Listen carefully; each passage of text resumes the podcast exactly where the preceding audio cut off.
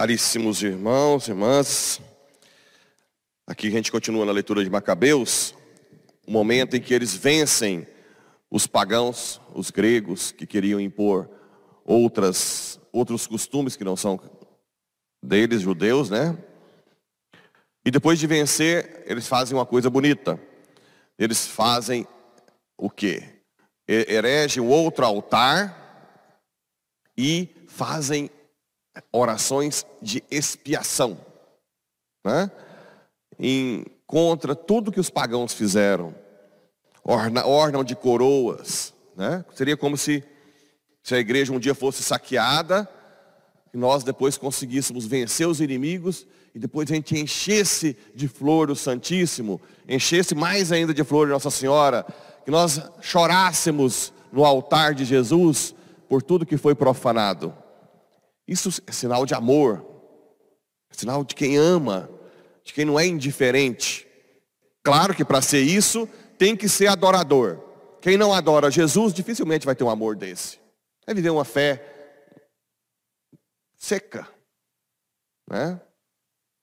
Que é uma das coisas que eu preocupo e eu quero mudar na zona rural. Você vai lá, celebra a missa, mas não sabem nada do que é missa.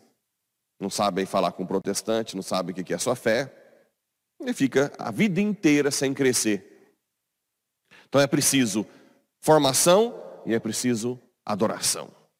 Porque isso aqui surgiu de quê? Porque desde pequenininho os judeus aprendem que Deus libertou eles do Egito. De que Deus é o único Senhor. Começa com a mãe até, se não me engano, seis, sete anos de idade.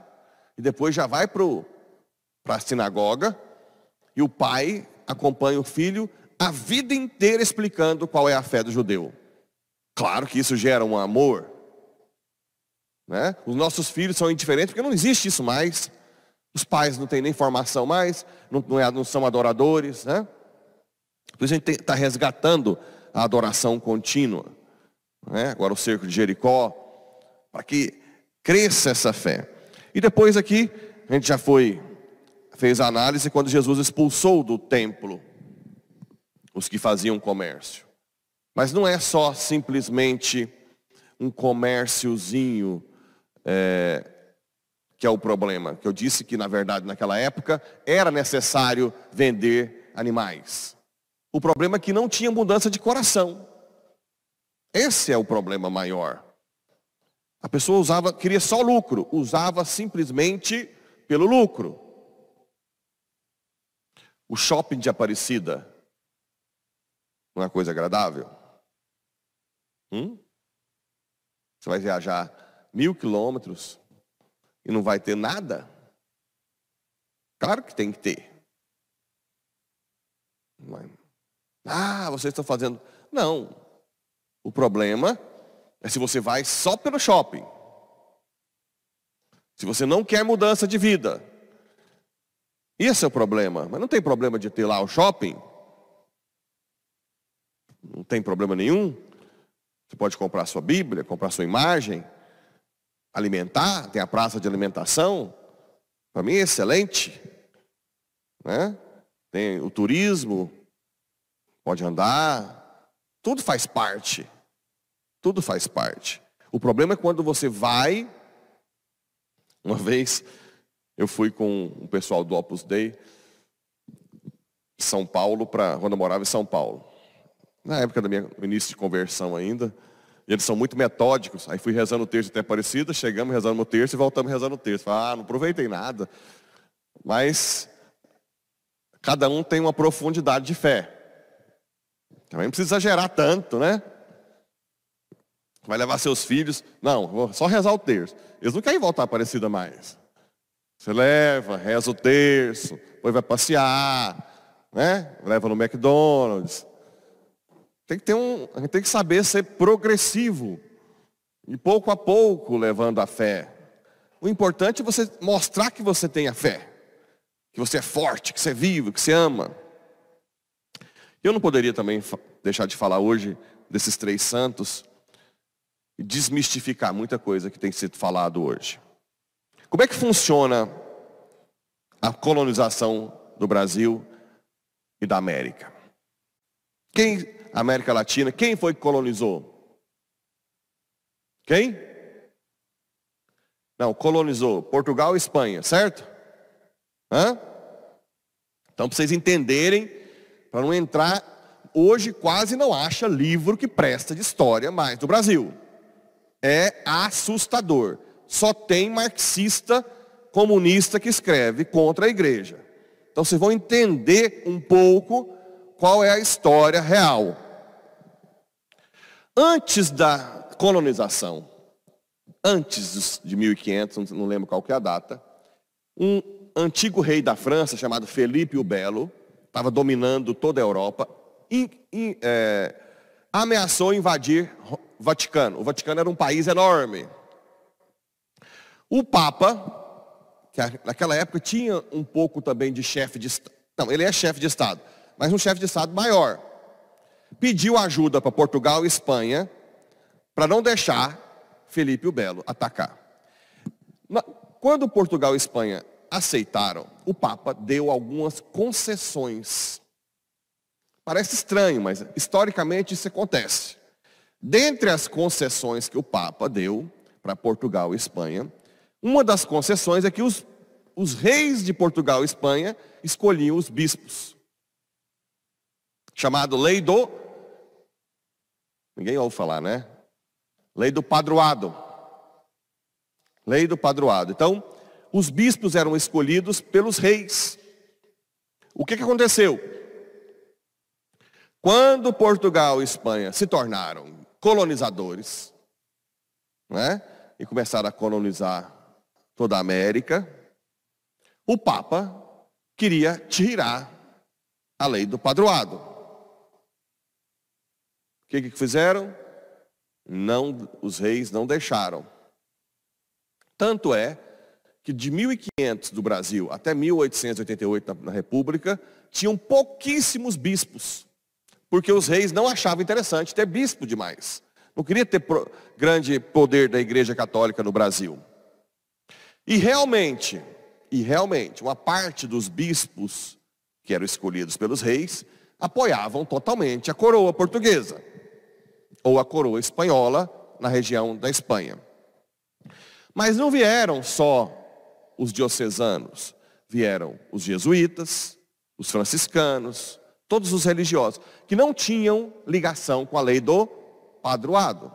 Vieram para colonizar mesmo. E os jesuítas fizeram um trabalho excepcional. Excepcional. Colocaram os índios a um nível. Se você vê os relatos, assim, como que os índios estavam felizes.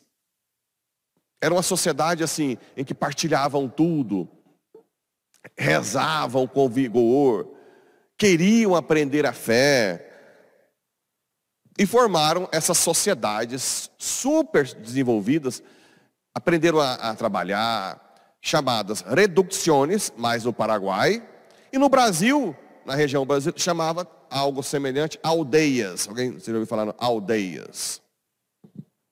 Eram as formas mais belas de, de sociedade que existiu na América. O que aconteceu? Começou o embate entre a coroa portuguesa e espanhola e os jesuítas. Porque os jesuítas não queriam, em hipótese alguma, exploração dos índios. Queria somente que eles crescessem, que eles produzissem, que eles fossem santos. Né?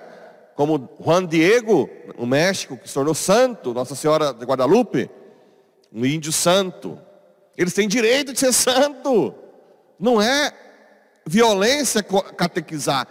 Hoje, tem gente que acha que é violência catequizar um índio. É desrespeito. Você vai deixar ele a vida inteira com a forma rudimentar de religiosidade? Olha que absurdo que nós vivemos hoje. Que absurdo. Foi aí que, infelizmente, também, a coroa portuguesa e a espanhola foram buscar negros. Né?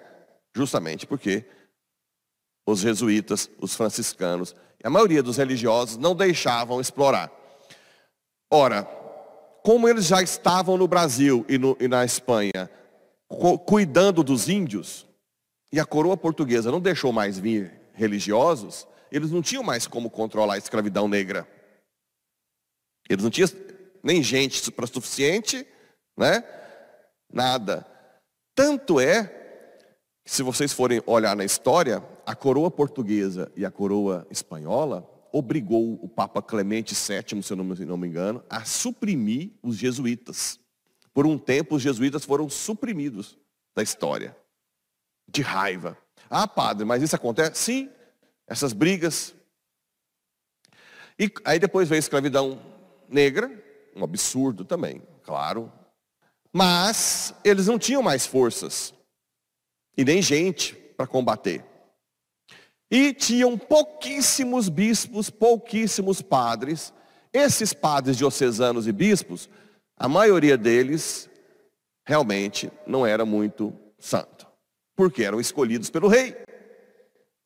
Os reis escolhiam quem eles queriam. Os relatos maiores de reclamação dos padres diocesanos tinha tem uma carta de ouro preto, falando que os padres eram um pouco rudes, que não se importavam. Mas eram pouquíssimos. A maioria dos, dos religiosos que vieram, vieram todos para. E também não quer dizer que porque o rei escolhia, todo mundo era ruim. Né? Não. Dom Vital mesmo, é um bispo que está em canonização, combateu a maçonaria. O bispo mais jovem foi eleito bispo com 38 anos, inclusive eu visitei agora o túmulo dele lá em Recife em Recife. A igreja da Penha. Um grande bispo. Então depende. Então vocês têm que entender. Depois, em 1888, com a proclamação da República, caiu a lei do padroado. De 1888 até 1900 e pouco, quadriplicaram o número de bispos. Porque aí a Santa Sé, que é o correto, aí vocês vão questionar, mas por que, que o Papa, na hora, na época, para sobreviver, o Vaticano ia ser atacado, totalmente destruído. Então a gente tem que entender. Agora, isso não acha nos livros mais. Né? Só acha de uma igreja que chegou desrespeitando os índios para destruir tudo. É de dar náusea mesmo. Nós estamos vivendo o momento mais difícil da história. É de dar. Precisamos de pessoas formadas que entendam. Entendam a nossa fé. Temos vários santos. São José de Anchieta. São José de Anchieta. São Roque, São João de Castilho, são santos, pessoas que saíram das suas casas. Imagina naquela época que não tinha nem telefone, não tinha nada, no navio, chegou aqui renunciando a tudo, tudo, para viver no meio do mato, para celebrar a primeira missa. E os coitados são ainda criticados por, essa, por esse grupo de pessoas. Eles são, para mim, algo extraordinário. Eu, tadinho, eu não chego no chinelo, na sombra da unha de um desses missionários. Ai, se eu chegar um dia na sombra da unha de um deles, na sombra da unha, eu já vou estar feliz demais, já vou morrer em paz.